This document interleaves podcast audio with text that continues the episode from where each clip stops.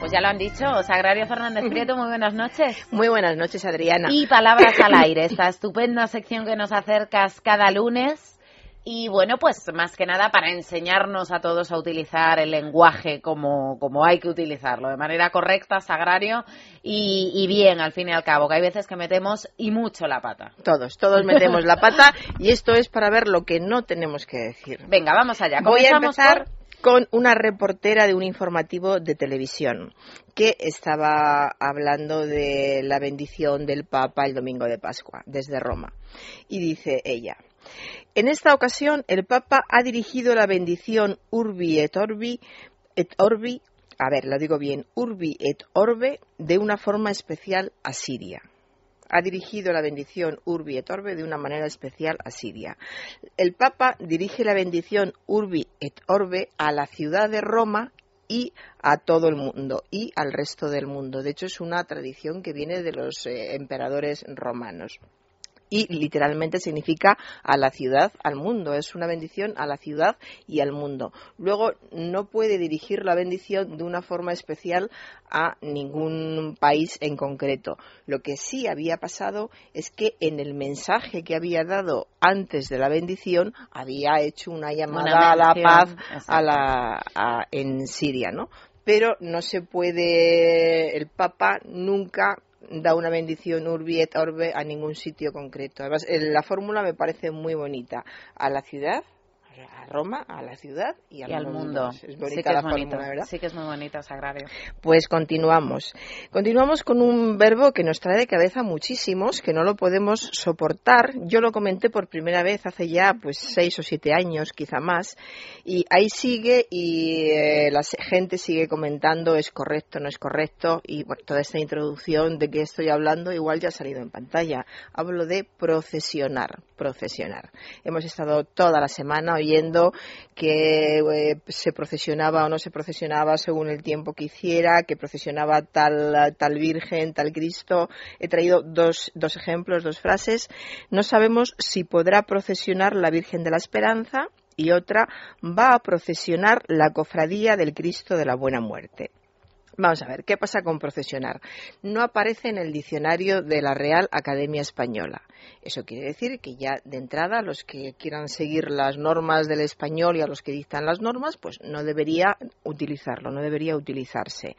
Sí lo acepta la Fundeu, la Fundeu que da normas sobre el español para, para ver qué se debe decir y para ellos es una palabra que está formada correctamente según la forma en que se forman eh, los derivados en, en español y su uso es válido para ellos. Pero luego tampoco aparece, por supuesto, en el María Moliner no aparece. Sí aparece en el diccionario abreviado del español actual de, de Manuel Seco. En definitiva, aparece en algunos sitios. Lo que está claro es que no aparece en el diccionario de la Real Academia. Y como eh, no vemos la necesidad de utilizar este verbo, porque hasta hace muy poquito han sido cientos de años, cientos de años, diciendo salir en procesión o ir en procesión, y nadie echaba de menos ninguna palabra diferente, pues yo por lo menos no veo la necesidad de utilizar este procesionar que a mí no me gusta nada y me suena muy mal. A mí también me suena Y mal. lo mismo le pasa a muchísima gente. Eh, no sé si no llegamos tarde ya porque lleva años y la academia tarda tanto tiempo en, en responder y en decir algo que es difícil tener algo concreto a lo, a lo que atenerse. De momento eh, ha cuajado muy bien, ha cuajado muy bien, en las retransmisiones les, les gusta muchísimo y lo utilizan continuamente, pero yo estoy en contra, al igual que muchísima otra gente. Somos muchos los que cuando oímos lo de, lo de procesionar nos ponemos mal, francamente mal. Continúo. Eh, estaban hablando en un restaurante, estaban hablando sobre, recomendando restaurantes en un programa de televisión y dicen, es un restaurante donde hacen unas hamburguesas con especies, especies riquísimas. Esta equivocación yo la he visto en multitud Normalísima, normalísima. Y otro ejemplo más, un cocinero en un programa de radio y ahora le ponemos especies al gusto, que lo que más me sorprende Es que sea un se cocinero. pues muchísimos, muchísimos, la mayoría de las veces son los cocineros. La mayoría de las veces es muy curioso. Cuando estamos hablando de vocabulario que manejan claro, por, claro, es su vocabulario. exacto, su vocabulario, sus instrumentos, al fin y al cabo. Claro. Entonces, eh, especie, ¿qué es una especie? Pues un conjunto de cosas que son semejantes entre sí porque tienen caracteres comunes, como por ejemplo la especie animal. Eh, la forma de no confundirse es recordar siempre que especie, la animal y especias, pues esas sustancias vegetales que, que, se añaden como condimento y que hay muchísimas, hay cientos de, de, especias, pues esas las que se añaden como condimento para dar sabor, las especias y lo otro, las especies. Un oyente me manda de un programa de televisión. Eh, este tiene su gracia. Se separó ipsofactamente. ipsofactamente. Ipsofacto es una locución adverbial latina que significa literalmente inmediatamente. Ipso facto es inmediatamente. De modo que separarse ipso factamente es separarse de forma inmediatamente. es, absurdo, no tiene sentido. Pero a la gente le encanta formar palabras, y ir a su aire y decir, se quedan tan, tan a gusto. Pero esta recuerda incluso un poco a los tebeos, a los, a los tebeos o cómics también llamados, ipso factamente.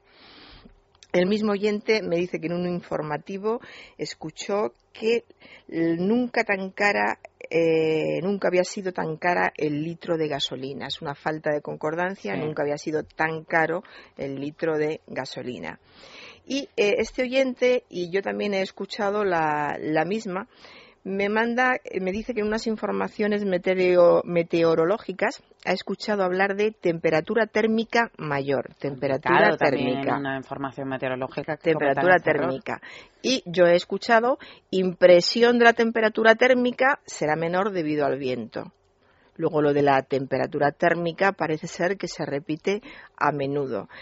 Por supuesto que es absurdo. Térmico es todo lo que pertenece al calor o a la temperatura. Entonces, temperatura, si no es térmica, ¿qué va a ser? No tiene sentido.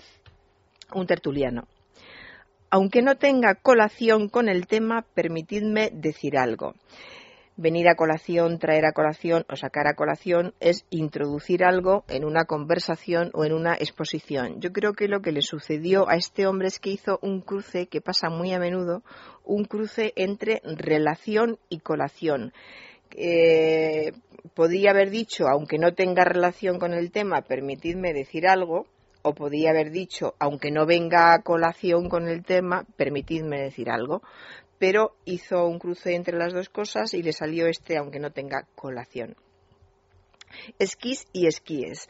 Se ha comentado también mucho en estos días, porque como ha hecho un muy mal tiempo, en muchas noticias decían que se habían cambiado los bañadores por los esquís.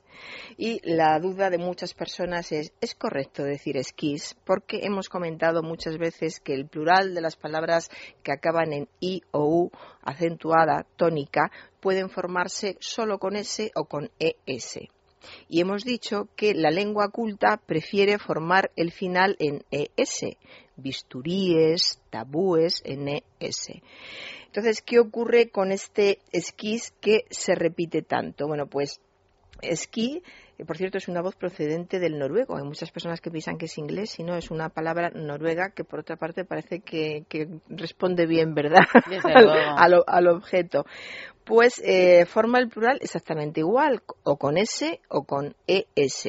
¿Qué es lo que sucede? Que mayoritariamente se ha optado por la forma solo con S, por esquís y la mayoría de la gente utiliza esquís.